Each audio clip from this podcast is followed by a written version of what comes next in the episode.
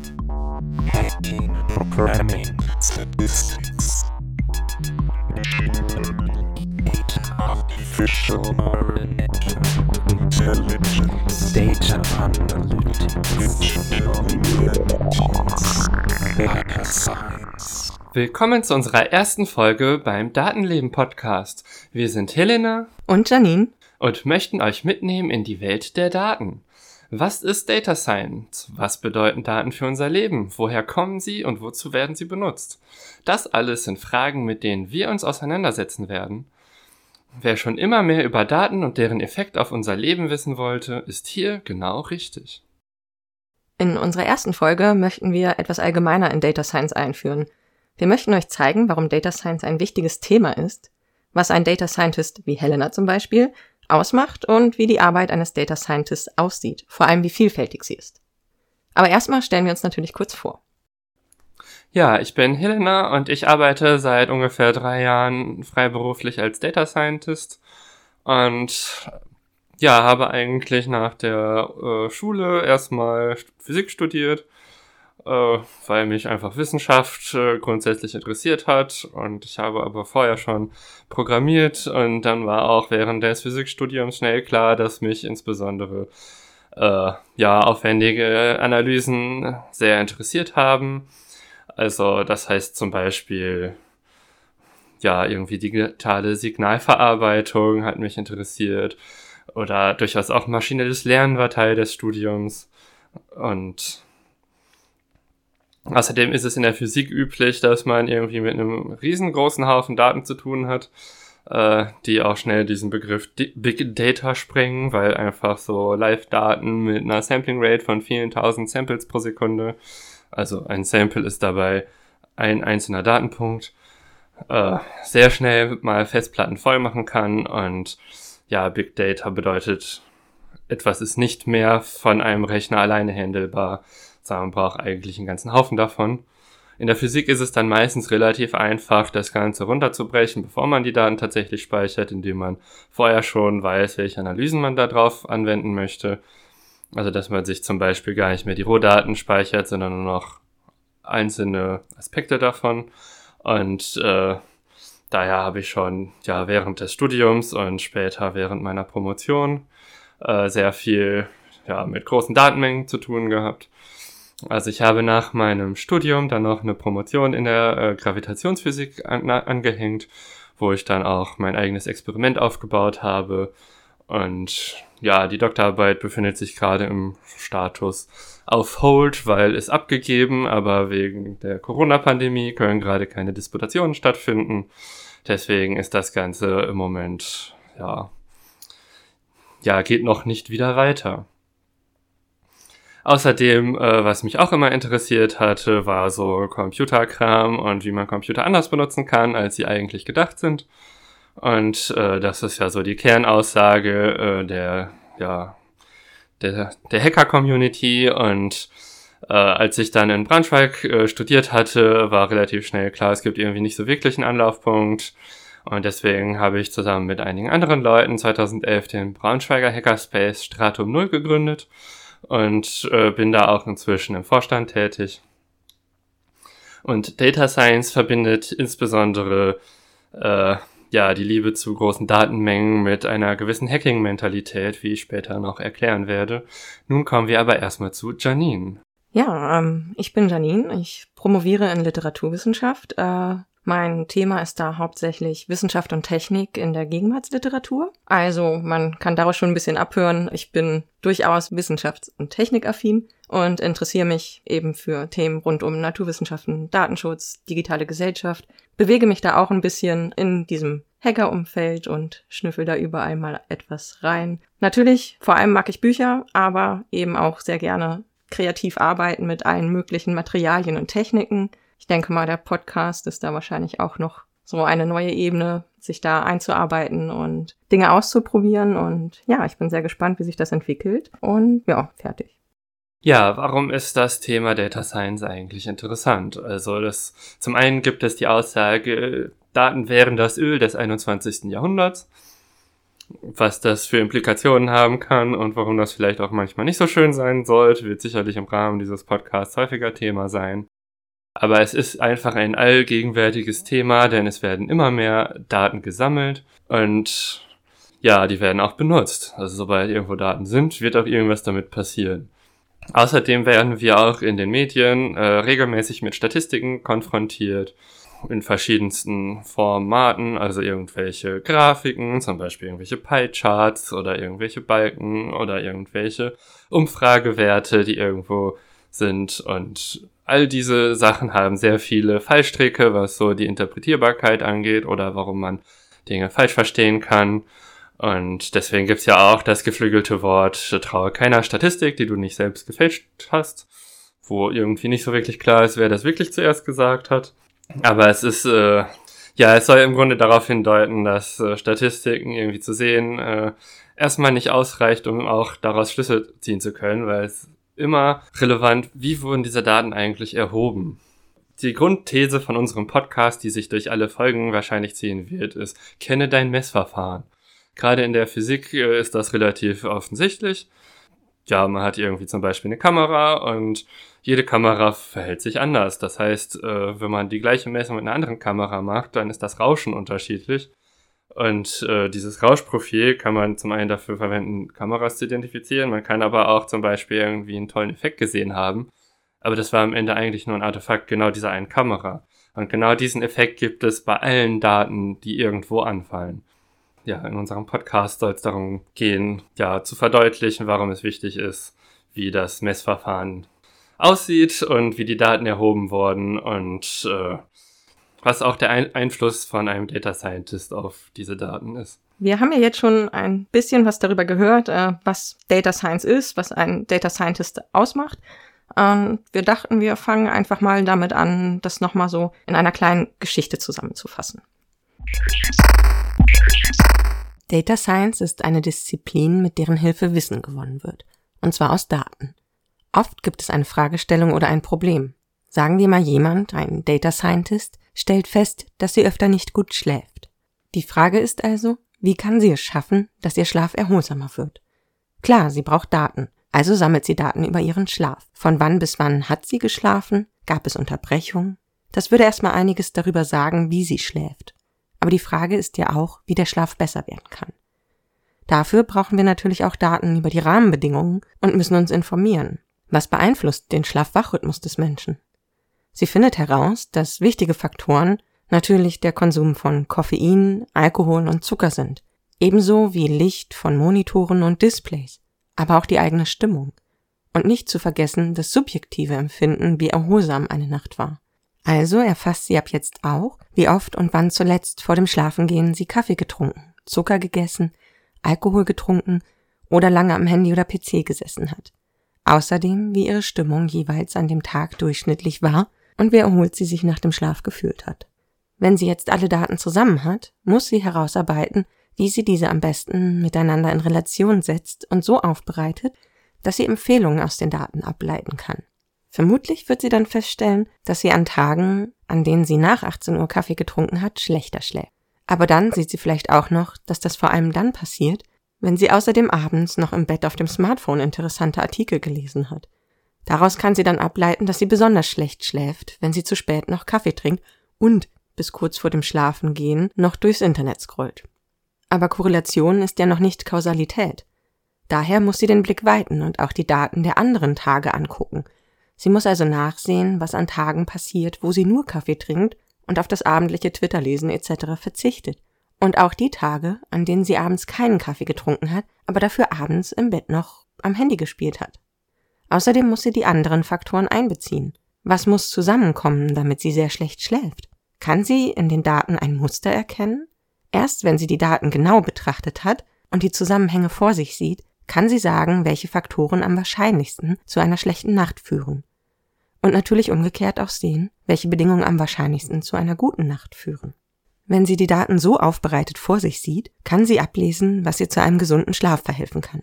Und hier startet dann das Experiment. Die Daten haben ihr Korrelationen gezeigt. Jetzt muss sie die Kausalität überprüfen.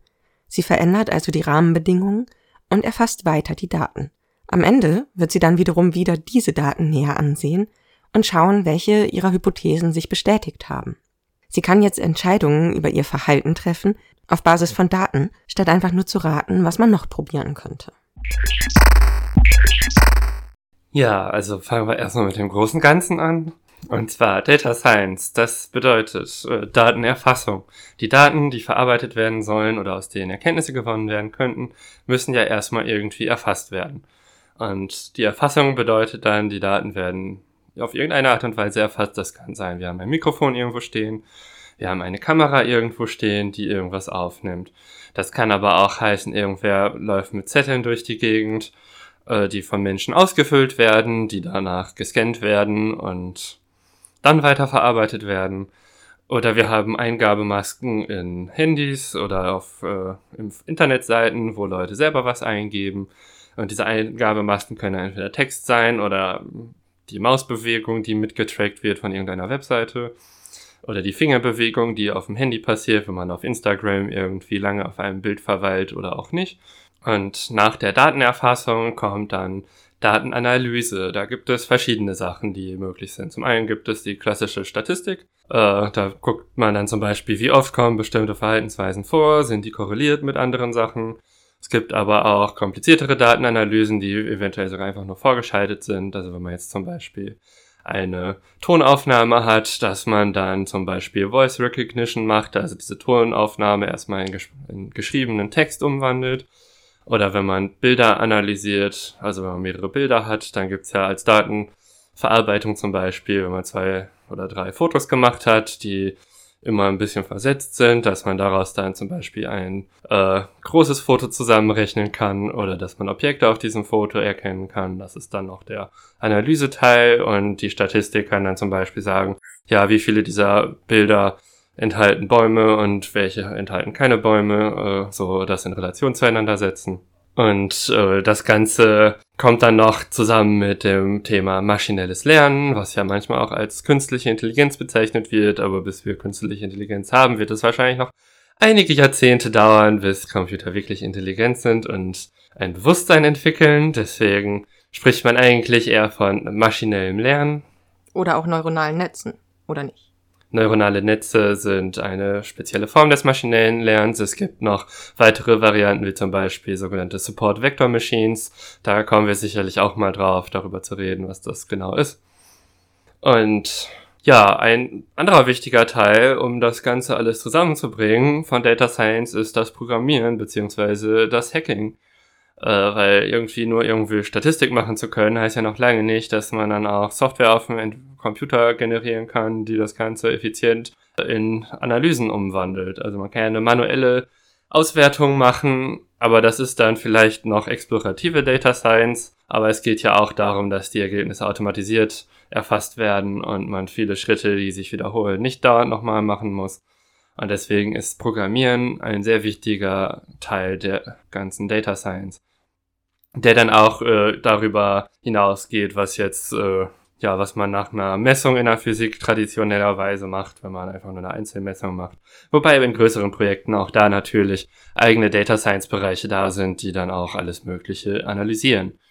Gibt es an einzelnen Stellen jetzt zu dem, was du erzählt hast, also Datenerfassung, Datenanalyse, maschinelles Lernen und Programmieren, irgendwie vielleicht nochmal so Beispiele, dass du das nochmal so rauspicken kannst? Also du das jetzt so ein bisschen abstrakter beschrieben, sage ich mal. Ja, also ein Beispiel, das ich ja schon angebracht hatte, ist, wir haben irgendwo eine Kamera stehen und wir stellen diese Kamera zum Beispiel in den Wald und wollen, dass die Kamera äh, interessante Tierfotos schießt. So, das heißt, der erste Datenanalyse-Teil ist tatsächlich schon online. Das heißt, wird in dem Moment, wo die Datenerfassung passiert, auch schon gemacht. Äh, und zwar soll die Kamera ja nur auslösen äh, in dem Moment, wo auch wirklich ein Tier da ist. Das heißt, der erste Schritt der Datenanalyse ist dann gucken, ist hier gerade überhaupt ein Tier? Und dann löst die Kamera aus und nimmt dann entweder Videos oder Fotos auf. Und das ist so der erste Schritt, beziehungsweise erster und zweiter Schritt kombiniert. Der nächste Schritt ist dann, äh, wir holen die Kamera wieder aus dem Wald und äh, das kann zum Beispiel nach einem Jahr passieren, wenn dann die ganzen Speicherkarten, die da drin waren, voll sind. Und dann ist Statistik äh, zum Beispiel, ja, welche Tiere waren denn jetzt eigentlich alle in dieser Kamerafalle gelaufen? Also sind es vor allem Wildkatzen gewesen oder Luchse oder sind es irgendwie Wölfe oder einfach nur Kaninchen Oder verirrte Wanderer auf der Suche nach Pilzen. oder das. Und äh, daraus lässt sich dann schon mal sagen, ja, wie oft sind an genau diesem konkreten Ort diese speziellen Tiere. Und daraus lässt sich schon mal eine Statistik erstellen, einfach nur, welche Tiere sind wie oft an diesem Ort. Und dann hat diese Kamera natürlich auch Metadaten erfasst, wie die Uhrzeit. Und eventuell hat man noch mehrere von diesen Kameras an ähnlichen Orten in dem Wald aufgestellt und kann dann miteinander vergleichen, ob an verschiedenen Orten bestimmte Tiere häufiger vorgekommen sind als an den anderen Orten und kann daraus Schlüsse ziehen. Und wenn man das Ganze zum Beispiel über mehrere Jahre macht, dann kann man zum Beispiel sehen, hat sich die Population äh, oder zumindest die Ausbreitung der Population ein wenig verändert. Also wenn man jetzt, so wie es im Harz der 2000er Jahre passiert ist, Luchse ansiedelt, dann kann man über Jahr, viele Jahre die Ausbreitung beobachten. Und ja, das Thema maschinelle Lernen würde dann zum Beispiel so hereinkommen, dass man nicht mehr Menschen die Bilder auswerten lässt, sondern dass man eine Software entwickelt, die auf Basis dessen, was zu sehen ist, erkennt, ist das jetzt ein Luchs, ist das eine Wildkatze, ist das vielleicht nur eine Hauskatze, ist das ein Kaninchen oder ist das ein Hase, ist es ein Dachs, ist es ein Fuchs, ist es ein verwirrter Wanderer auf der Suche nach Pilzen. Äh, das lässt sich zum Beispiel über maschinelles Lernen regeln. Und wenn man diesen Schritt zum Beispiel nach vorne verschoben hat, also vor die Daten, also auf die Datenerfassung, weil man halt schon mal irgendwann in der Vergangenheit diesen Fall hatte und das vermeiden möchte, dass das nochmal passiert, dann kann man maschinelles Lernen auch während der Datenerfassung anwenden und zum Beispiel, wenn ein Mensch drauf ist oder zwei Menschen, die gerade Sex haben, äh, dass man es gar nicht erst speichert. Das ist dann die positive Nutzung, die da möglich wäre über maschinelles Lernen. Weil das Trainieren ist aufwendig, aber das Anwenden ginge dann relativ zügig. Und das heißt, das ist dann auch der Part, wo mehr die Hacker-Mentalität mit reinkommt. Wie kriege ich im Prinzip das Ding optimal zum Funktionieren? Genau, und wie kann ich zum Beispiel auch Datenschutz an der Stelle, wo sie relevant ist, vernünftig einbringen? Ich nehme jetzt aus allem, was du erzählt hast, äh, so ein bisschen mit, dass das Ziel von Data Science ist, informierte Entscheidungen zu treffen. Also ähm, Data Science generiert quasi Wissen über die Welt um uns herum und ähm, wir können dann mit diesem Wissen oder beziehungsweise es generiert Daten und aus diesen Daten extrahieren wir Wissen und das hilft uns dann, ähm, uns zu entscheiden, wie wir uns verhalten oder äh, wie ähm, die Technik um uns rum funktionieren soll, welche Ziele sie hat und sowas. Verstehe ich das richtig? Ja, also das Ziel, informierte Entscheidungen zu treffen, ist schon mal ein sehr relevantes. Gerade im äh, beruflichen Kontext habe ich damit sehr viel zu tun, dass meine Kunden wissen wollen, zum Beispiel, wo, in welcher Stadt wollen sie jetzt zum Beispiel zuerst ihre Glasfasern verlegen, weil es zum Beispiel günstiger ist oder so. Das ist zum Beispiel ein Ziel von Data Science. Das heißt auch so eine Art Bedarfsanalyse in dem Fall. Äh, ich glaube, Bedarfsanalyse in diesem konkreten Beispiel nicht, äh, sondern eher, was ist wirtschaftlich und wo soll man den Staat bezahlen lassen. Alles klar, da habe ich wohl zu idealistisch gedacht. ja, aber es gibt ja auch total viel andere Bereiche. Also wir haben da ja schon so ein bisschen drüber geredet, worüber wir reden könnten. Aber es gibt ja auch gesellschaftliche Aspekte, die man mit Data Science betrachten kann. Also zum Beispiel, wie und wo findet Diskriminierung statt? Äh, das ist ja so ein Thema. Kleiner Ausblick hier, was wir uns vielleicht dann auch demnächst noch näher anschauen. Oder auch, ja, Statistiken. Wir hatten ja schon Statistiken. Ja, und eine der berühmtesten Statistiken, die wir, mit denen wir sehr oft konfrontiert sind, sind zum Beispiel Wahlumfragen. Mit denen sind wir sehr vertraut und da ändert sich bei einzelnen Instituten auch nicht unbedingt das Verfahren, wie die generiert werden, sonderlich stark, so dass man da immerhin Umfragen von vor einem Jahr ganz gut mit den aktuellen vergleichen kann. Aber gleichzeitig ist es zum Beispiel schwierig, von verschiedenen Instituten unbedingt das so eins zu eins zu vergleichen, weil es gibt dann welche, wo bestimmte Parteien einfach immer höher stehen als bei anderen Instituten. Und das zeigt schon mal, dass ja Statistiken und wie sie ausgewertet werden, doch schon immer auch sehr von den einzelnen Leuten, die es machen, abhängt. Aber das ist etwas, ja, was hilft, persönliche Entscheidungen zu treffen, wen man wählt, weil man möchte ja lieber die Sieger wählen. Auch wenn das vielleicht in der Politik nicht unbedingt das Ziel sein sollte, ist das zum Beispiel ein Effekt. Also die Statistiken beeinflussen quasi meine Entscheidung. Und zwar auch völlig unbewusst, wie bei Wahlentscheidungen. Weil ich meine, bewusst bei den Leuten, wenn man sagt, ja, ich möchte niemanden wählen, der vielleicht nicht über die 5%-Hürde kommt, oder ich möchte gerade den wählen in der Hoffnung, dass die über die 5%-Hürde kommen, weil man dann eine andere Regierung kriegen würde.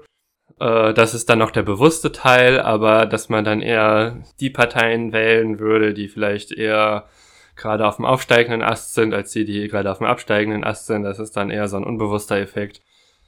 Ja, bei der Frage Entscheidungen treffen ist ja auch interessant. Wer möchte diese Entscheidung eigentlich aus welcher Perspektive treffen? Ist das jetzt die äh, Kreditanstalt, äh, die irgendwie verhindern möchte, Verluste zu haben, die dann vielleicht übervorsichtig ihre Daten analysiert und dann immer nur äh, die Vergangenheit reproduziert und dann gar nicht wirklich gesellschaftliche äh, Entwicklungen mitbekommt, weil die immer nur auf alten Klischees verhaftet ihre Kredite vergibt und dann quasi andere Gruppen überhaupt keine Chance haben, sich zum Beispiel ein Haus zu kaufen. Das ist dann auch ein typisches Diskriminierungsthema wo wir uns zumindest darüber klar sein sollten, dass auch das mit Daten gemacht wird. Klassischerweise zum Beispiel die Schufa. Oder auch die Postleitzahlenabfrage beim Einkaufen. Fällt mir dabei gerade so ein. Ja, genau. Also ich meine, letztlich geht es den Läden ja darum, einfach die Reichweite zu messen und hat die Werbung in einem bestimmten Bereich funktioniert. Also wenn jetzt in einem bestimmten Bereich Werbung geschaltet haben und in einem anderen nicht, äh, und dann kommen auch zufälligerweise mehr aus diesem Bereich, wo sie die Werbung geschaltet haben, dann sieht man ja, äh, ein Erfolgseffekt dieser Werbung und äh, deswegen will man da vielleicht die Postleitzahl abfragen, um dann in der Zukunft zu wissen, ja, lohnt sich bestimmte Formen von Werbung überhaupt. Ja, wobei die Postleitzahlenabfrage ja aus anderen Gründen dann auch noch wiederum kritisiert wird. Und zwar, weil ja die Daten nicht nur eben von diesen Läden benutzt werden, sondern auch weitergereicht werden an andere Institute, die wiederum Datenpakete verkaufen und diese Datenpakete landen dann bei anderen Interessenten, die wiederum ganz andere Sachen mit diesen Daten machen. Also ich meine jetzt auch eben zum Beispiel, weil wir beim Thema Kreditvergabe waren, dass äh, Kreditinstitute gucken, wo haben wir kaufstarke Wohngebiete und ähm, ja, das dann halt zusammenbringen mit den Postleitzahlen ihrer Kunden und darüber auch abwägen, ob sie Kredite vergeben oder nicht. Genau, und deswegen sollte allen äh, ja, bewusst sein, dass das Thema Data Science äh, gerade bei Diskriminierungsthemen eine sehr große Rolle spielt, gerade wenn es um personenbeziehbare Daten oder selbst wenn die so allgemein sind wie Postleitzahlen, äh, spielt das eine Rolle, dass da auch Diskriminierung passieren kann aufgrund einfach nur einer solchen Zahl. Erschreckend, ja. Genau, aber dafür planen wir irgendwann in der Zukunft auch nochmal eine extra Folge. Äh, jetzt kann ich vielleicht noch mal ein bisschen darüber erzählen, was ich eigentlich so konkret äh, mache. Also letztlich, äh, mein beruflicher Alltag besteht relativ viel daraus, äh, Software zu entwickeln. Also wir haben irgendwie Daten und haben ein bestimmtes Ziel damit und wollen in den meisten Fällen anderen Leuten irgendwie ermöglichen, dann selber äh, herauszufinden, was sie, also selber irgendwie Ergebnisse zu produzieren aber die brauchen dafür natürlich eine Software, die dann mit diesen Daten umgehen kann und die Statistiken ausrechnet, die interessant sind. Und andere Leute, die dann vielleicht diese Daten eingeben, das können ja irgendwie Messdaten sein oder Wetterdaten, Flugpläne. Was ist denn so dein Lieblingsprojekt, an dem du in letzter Zeit gearbeitet hast, wo du was entwickelt hast und ähm, mit welchen Daten hast du da gearbeitet? Also ein Projekt, das ich sehr gerne mochte, äh, war jetzt, wo vor zwei Jahren etwa äh, für das Europäische Zentrum für mittelfristige Wettervorhersagen. Äh, das habe ich mit einer Freundin namens Rebecca Husermann zusammen gemacht, die äh, ihres Zeichens Designerin ist. Und das Ziel war es, äh, es ging wie gesagt um Wetterdaten und Wettervorhersagen. Und das Ziel ist es, aus Wettervorhersagen eine Darstellung zu finden, die nicht verschweigt, dass die unsicher sind. Also letztlich, wenn man jetzt zehn Tage in die Zukunft guckt, dann ist das ja ein Szenario. Und auf den allermeisten Wetterseiten steht dann da ja, es wird regnen, vielleicht mit 30-prozentiger Wahrscheinlichkeit, wenn überhaupt. Aber das heißt ja noch lange nicht, äh, dass man da sonderlich gut eine Entscheidung draus treffen kann, zumal einen Tag später für denselben Tag die Vorhersage wieder anders aussah. Und wir haben in unserem Projekt ein Konzept entwickelt, wie kann man eigentlich diese Daten so darstellen, dass sie sehr deutlich ausdrücken, wie wahrscheinlich ist die Prognose für diesen Tag. Weil Es gibt ja auch äh, Wetterlagen, wo es für eine Woche ziemlich einfach ist, die da Wetter, das Wetter vorherzusagen. Und es gibt Wetterlagen, wo das völlig unklar ist. Und überhaupt nicht einfach. Und grafische Darstellungen von solchen Daten, ja, sind nicht so einfach. Und deswegen war es sehr spannend und hat sehr viel Spaß gemacht, eine solche Darstellungsmethode zu entwickeln und diese eben auch an äh, die Daten vom Europäischen Zentrum für mittelfristige Wettervorhersagen anzubinden. Also die rechnen immer 50 Szenarien mit verschiedenen, leicht verschiedenen Anfangswerten aus, wie das Wetter sich entwickeln kann. Und ja, bisher gab es höchstens ja so eine 30% Aussage für Wetter, für Regen oder halt vielleicht mal Temperaturverläufe. Und wir haben eine Möglichkeit gefunden, wie man das darstellen kann, dass es deutlich verständlicher ist. Leider äh, darf das Europäische Zentrum für mittelfristige Wettervorhersagen die Daten nicht direkt herausgeben, sondern immer nur über die einzelnen Wetterdienste. Und das hat leider dazu geführt, dass der Dienst, den ich dafür entwickelt habe, dass der nicht mehr online ist. Aber auf GitHub gibt es zumindest noch die Möglichkeit, die grafischen Darstellungen sich anzuschauen. Und das werden wir auch verlinken. Ja, das war jetzt so ein spezielles Projekt. Wie sieht denn sonst so dein Arbeitsalltag zum Beispiel aus, damit sich Menschen das mal vorstellen können? Ja, also ich meine, mein Arbeitsalltag ist üblich wie in vielen auch softwarelastigen Projekten, dass man irgendwie äh, immer konkrete Aufgaben hat, an denen man gerade arbeitet und dann eng im Kontakt mit dem ganzen Team ist, wo man dann auch über Zwischenergebnisse sprechen kann. Und in der Regel habe ich einen Testdatensatz, äh, an dem ich entwickle, wo ich dann ja die ganzen Algorithmen und Auswertemethoden oder Analysen dran testen kann. Oder auch die grafischen Darstellungen. Also ich mache zum Beispiel auch sehr viel Grafik, äh, also grafische Darstellung von Daten und Plots. Und ja, Testdaten sind immer ganz gut, weil damit muss niemand irgendwie Geschäftsgeheimnisse preisgeben oder irgendwelche personenbezogenen Daten die datenschutzrelevant sind, preisgeben.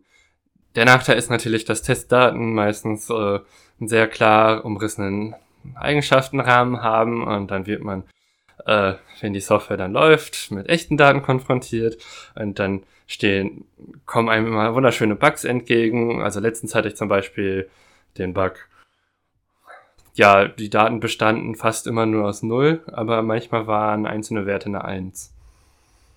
Und für die Achsenbeschriftung haben wir aber irgendwie geguckt, ja, also die Auflösung der Achsenbeschriftung, ja, was ist denn so das Maximum, was vorkommen kann, was ist das Minimum? Und was sind so die häufigsten Werte? Und dann waren irgendwie die häufigsten Werte 0 und das Minimum war 0 und das Maximum war irgendwie 0,0001 oder so. Und dann wurden die Achsenbeschriftungen irgendwie komisch dargestellt weil wir halt geguckt haben, was kommt denn so am häufigsten vor. Und das hat natürlich dann nicht mehr funktioniert, wenn man zwischen 0 und 0 skaliert. Äh, ja, und das ist in den Testdaten nicht aufgetaucht. Deswegen ist der Arbeitsalltag sehr viel, ja, man clasht mit der Realität, äh, weil reale Daten sich doch sehr stark verändern. Und was äh, fasziniert dich so eigentlich am meisten daran? Also es klingt ja jetzt schon so ein bisschen so, als könnte es auch relativ frustrierend sein, aber äh, ja, wie kann man sich vorstellen, was dich dazu motiviert, dich damit auseinanderzusetzen? Ja, also frustrierend ist dann in erster Linie, wenn man mal wieder mit so völlig sinnlosen Softwareentwicklungsproblemen zu kämpfen hat, wie dass irgendwelche Compiler nicht miteinander kompatibel sind und man die Bibliotheken nur für einen bestimmten Compiler hat und man diese Fehler nicht findet. Das macht keinen Spaß. Das ist aber auch nicht der Data Science Teil daran. Das ist dann eher der äh, Software sagt Teil.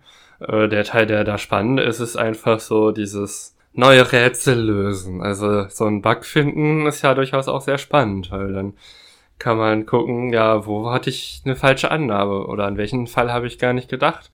Und wenn es darum geht, die Modelle neu aufzubauen, dann ist es ja erstmal total spannend zu sehen, was kann überhaupt passieren mit den Daten. Und das ist dann so ein bisschen Puzzle spielen, aber halt so Logikpuzzle und nicht irgendwie nur optische Puzzle.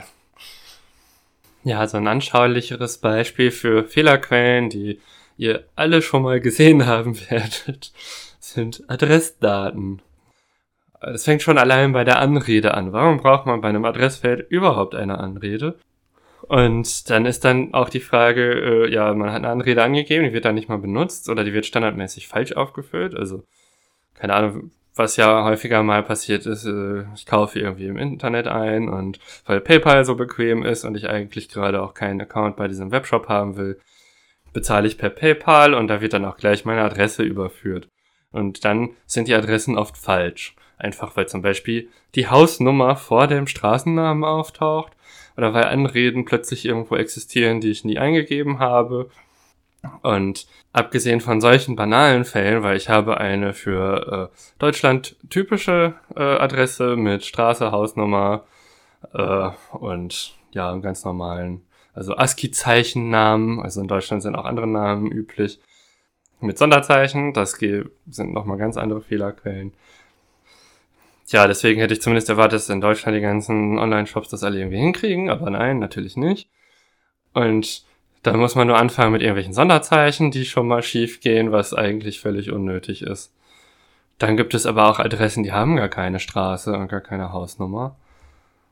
Und dann verlangen irgendwelche Online-Shops irgendwie aber, dass man da was eingibt. Und dann gibt es aber auch äh, Adressen, die haben nur eine Straße und keine Hausnummer. Dann gibt es Adressen, die bestehen quasi nur aus einem Ort, einer Postleitzahl und einem Namen. Und dann gibt es aber auch Adressen, die völlig anders aufgebaut sind, wenn man jetzt zum Beispiel aus Deutschland raus verschickt. Also nach England zum Beispiel. Irgendwie in London äh, sind die nochmal ganz anders aufgebaut. Und letztlich will man ja einfach nur, dass das funktioniert. Und äh, da sind schon so viele Fehlerquellen möglich, äh, an die man nicht gedacht haben kann. Und gerade wenn man dann irgendwie aus der Praxis sich einfach mal die Adressen von Leuten organisiert, äh, dann sind das ja personenbezogene Daten. Und das ist dann vielleicht auch nicht so schön. Da wäre es dann schön, einen Adressdatensatz zu haben, wo realistische Namen drin sind, realistische Straßennamen, realistische Ortsnamen. Und zwar möglichst auf der ganzen Welt, die jeweils ortstypisch sind aber auch alle Fälle abgedeckt haben. Also ich weiß nicht, ob es das gibt, weil letztlich habe ich persönlich mit Adressdatenentwicklung gar nicht so viel zu tun, also mit zumindest nicht mit Eingabemasken äh, für Menschen, aber und dann gibt es auch noch so tolle Eigenschaften wie, äh, das haben wir im Braunschweiger Hackerspace, Stratum 0 sehr oft, dass Leute was aus dem Ausland dahin bestellen, gerade Elektronikbauteile zum Beispiel, da tippt man die Adresse richtig in die Eingabemaske. Aber irgendwo wird die nochmal per Hand abgeschrieben und dann passieren lustige Dinge mit Namen. Und wenn man jetzt Paketverfolgung hat, möchte man natürlich eigentlich, dass im Profil von DHL zum Beispiel einfach alles, was zu einem kommt, auch richtig zugeordnet wurde. Also es wäre zumindest für Komfortzwecke ganz nützlich, weil die eigene Adresse haben sie ja eh. Und ja, möchte auch, dass der Paketbote auch das an die richtige Person liefert. Was die meistens ganz gut hinkriegen, weil es halt Menschen sind. Aber in dem Moment, wo man Drohnen hätte, na, wer weiß, ob das so gut funktionieren wird. Da zweifle ich auch dran. Ich hatte ja einige Zeit lang das zweifelhafte Vergnügen, in einem UPS Access Point zu arbeiten und habe auch gesehen, was mit deutschen Adressen passiert, die in ähm, nun ja, das amerikanische Format geprügelt werden, was UPS verwendet. Und ähm, da kamen auch sehr interessante Kombinationen heraus. Also wenn man Pakete ausgegeben hat an Personen, hat man das meistens nicht an den Namen der Person ausgegeben, sondern zum Beispiel an die Telefonnummer, die irgendwie mit angegeben werden musste, die dann im Namensfeld aufgetaucht ist. Und es ist dann natürlich auch immer ja ein bisschen schwierig dafür, dann eine aussagekräftige Unterschrift zu bekommen. Genau, das sind Probleme, wo man jetzt erwartet hätte, die sind doch schon seit Jahren bekannt. Und sie sind immer noch da. Gerade äh, was du beschrieben hast mit dem UPS-Shop. ja, wobei das, glaube ich, immer so ein, ähm, naja, kostet das Problem Geld? Nein, also beheben wir es vielleicht erstmal nicht. So ein Problem vielleicht. ja, okay, das kann natürlich sein. Dabei wäre es ja, Telefonnummern aus dem Namensfeld rauszuhalten, doch relativ einfach. Also, ich meine, ich kenne jetzt nicht alle Sprachen der Welt, aber ich glaube, dass zumindest in unserem römischen Schriftsystem oder mit den arabischen Ziffern, dass die relativ seltenen Namen vorkommen. Ziemlich, ja. Also eigentlich bisher auf keinem Ausweis, der mir unter die Nase gehalten wurde, um äh, die Person zu verifizieren, die da gerade das Paket abholt. Genau, deswegen gehe ich einfach mal davon aus, dass das allein dadurch schon abfragbar wäre. Ja, aber ich glaube auch einfach, die ganzen engagierten UPS Access Point Mitarbeiter sind meistens einfach gut genug im Zustellen der Pakete, sodass die bei der richtigen Person landen und das Problem vielleicht gar nicht so weit hochkocht, dass da irgendjemand was dran ändern möchte. Genau, aber das funktioniert auch nur so lange, dass von Menschen gemacht wird. Das stimmt. Weil Menschen sind ziemlich gut in Muster erkennen und Fehler rausfiltern. Wenn das ein Computer machen würde, ja. Dann würden wir wahrscheinlich ähm, ja nur noch halbe Pakete bekommen, weil sie versuchen, die an unterschiedliche Adressen zuzustellen, weil es widersprüchlich ist oder dergleichen. genau, ja. Ja, das ist also mal ein sehr praxisnahes Beispiel, äh, was Data Science so ausmachen kann. Woran arbeitest du denn aktuell? Kannst du darüber was erzählen? Naja, also tendenziell habe ich ja eher Verschwiegenheitsverpflichtungen gegenüber meinen Auftraggebern. Das wird also schwer, da ganz konkret was zu, zu sagen. Alles klar, dann skippen wir das wohl besser. also ich habe vor allem mal, ähm, als ich jetzt mich natürlich näher mit dem Thema beschäftigt habe, auch selber drüber nachgedacht und ähm, auch von anderen Leuten, mit denen ich drüber gesprochen habe, so vor allem die Frage bekommen, was muss man denn als Data Scientist Minimum mitbringen, wenn man sich da vielleicht so ein bisschen orientieren möchte? Zum Beispiel vor allem die Frage, ähm, muss man wirklich programmieren können oder kann man das auch auf einem anderen Level machen? Wie, wie viele ja, Programmierkünste muss man da beherrschen und wie sehr muss man sich jetzt so im IT-Bereich auskennen? Ja, also es gibt ja auch andere Disziplinen wie Statistik oder Mathematik, wo es im Zweifel dann gar nicht so drauf ankommt, ob man jetzt programmieren kann oder nicht. Also es gibt ja auch so grafische Programme wie Tableau, die einem den Programmierteil ein bisschen abnehmen. Aber ich würde sagen, Leute, die in ihrem Alltag nur Tableau benutzen, sind dann vielleicht Statistiker und keine Data Scientists. Also zur Data Science gehört schon sehr deutlich auch, dass man programmieren kann, dass man dann irgendwelche Ideen, die man hat, äh, sehr schnell dann auch umsetzen kann. Und deswegen, es ist wichtig, dass man Statistik kann, aber es ist auch wichtig, dass man eben programmieren kann. Und Statistik können heißt, äh, man sollte es vielleicht zum Beispiel in der Uni äh, einige Semester lang gemacht haben. Also es reicht nicht jetzt einfach mal ein kurzes Buch zu lesen, dann kann man vielleicht eine ganz konkrete Anwendung äh, wenn man jetzt mit neuen Daten konfrontiert wird und man würde das, was man schon gelernt hat, darauf anwenden, dann ist das vielleicht einfach das völlig falsche Modell. Und das sollte man sich zumindest bewusst sein. Und ja, mir ist es sehr wichtig, einen großen Überblick über verschiedene Themen zu haben. Und ich denke, das wird von den meisten Data Scientists auch erwartet, dass sie das, ja, dass sie sehr viel schon gesehen haben und dann auch das Ganze in Software umsetzen können. Also das heißt, so neben den Themen, mit denen du dich selbst beschäftigst, also neben dem Programmieren, musst du dich natürlich aber auch eigentlich meistens in das Thema deines Kunden einarbeiten. Wie tief muss man da gehen? Reicht es, wenn du einfach sagst, ich kann Statistik, kann Programmieren, ich krieg das für euch hin? Oder wie gut musst du Bescheid wissen über das äh, Tätigkeitsfeld deines Kunden? Also es ist schon sehr wichtig, dass ich verstehe, was möchte der Kunde, weil ja, wenn ich die wirtschaftliche Fragestellung, die dahinter steht, nicht verstehe, dann kann ich Software bauen, die total toll bestimmte Dinge tut und bestimmte Analysen macht, aber die Analyse ist vielleicht gar nicht so spannend. Und nur weil ein Kunde vielleicht schon sehr detailliert sagt, er möchte einen ganz bestimmten Informationsdatenpunkt haben, heißt es ja noch lange nicht, dass dieser auch sinnvoll ist. Und wenn ich das Thema verstanden habe, dann kann ich halt sagen, wie sinnvoll ist diese Information. Und ich habe zum Beispiel mal für die Lufthansa gearbeitet in einem Projekt, wo es um Flugverspätungen geht. Und da gibt es einfach bestimmte vorgegebene Kenngrößen, wie Flugverspätungen äh, dargestellt werden, die halt im Management auch bekannt sind.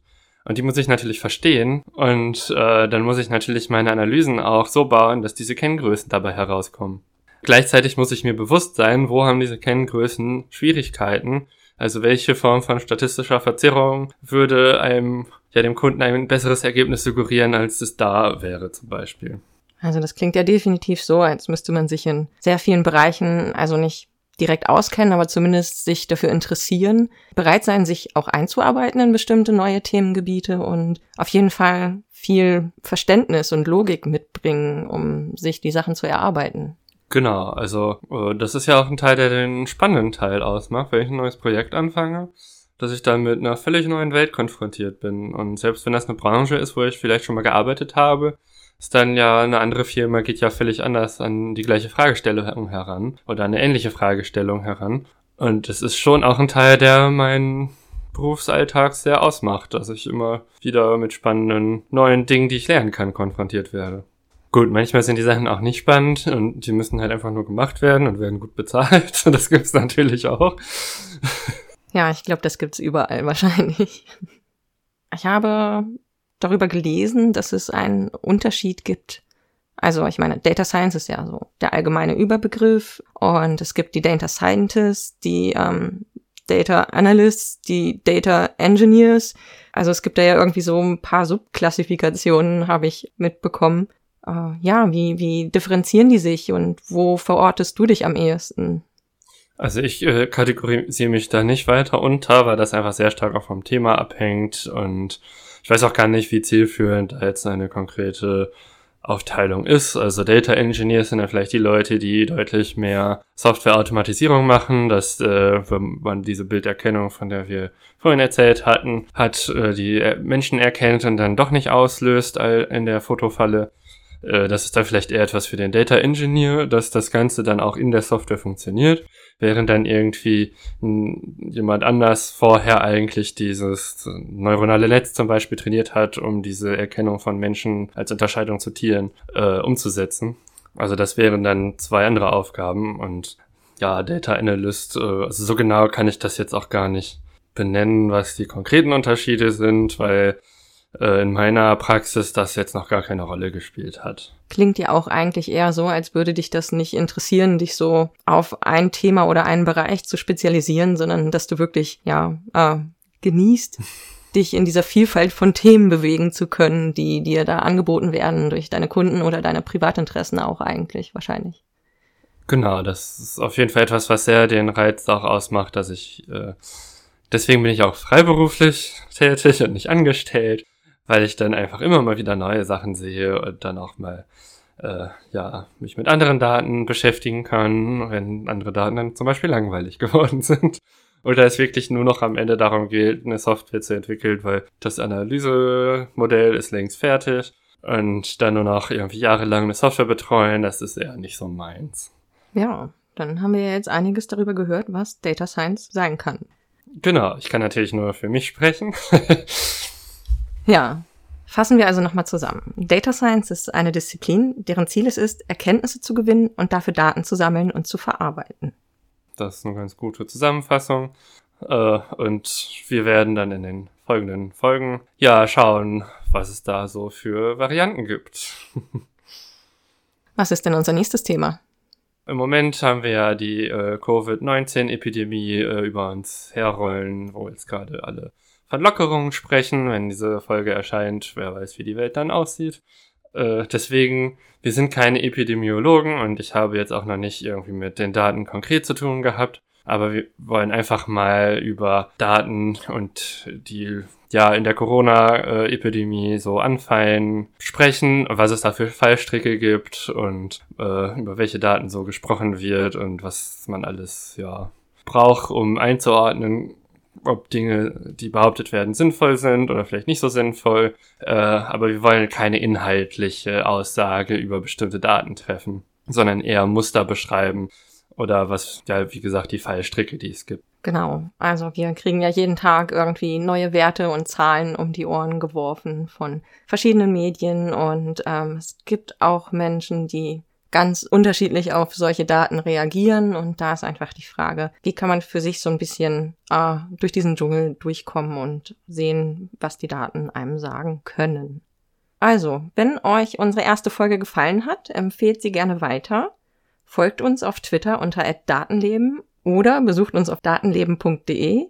Ähm, ja, und habt ihr Fragen oder Themen, die euch weiter interessieren, dann schreibt uns gerne und ähm, dann hören wir uns, wenn wir uns hören. Ja, und vielen Dank für die Aufmerksamkeit.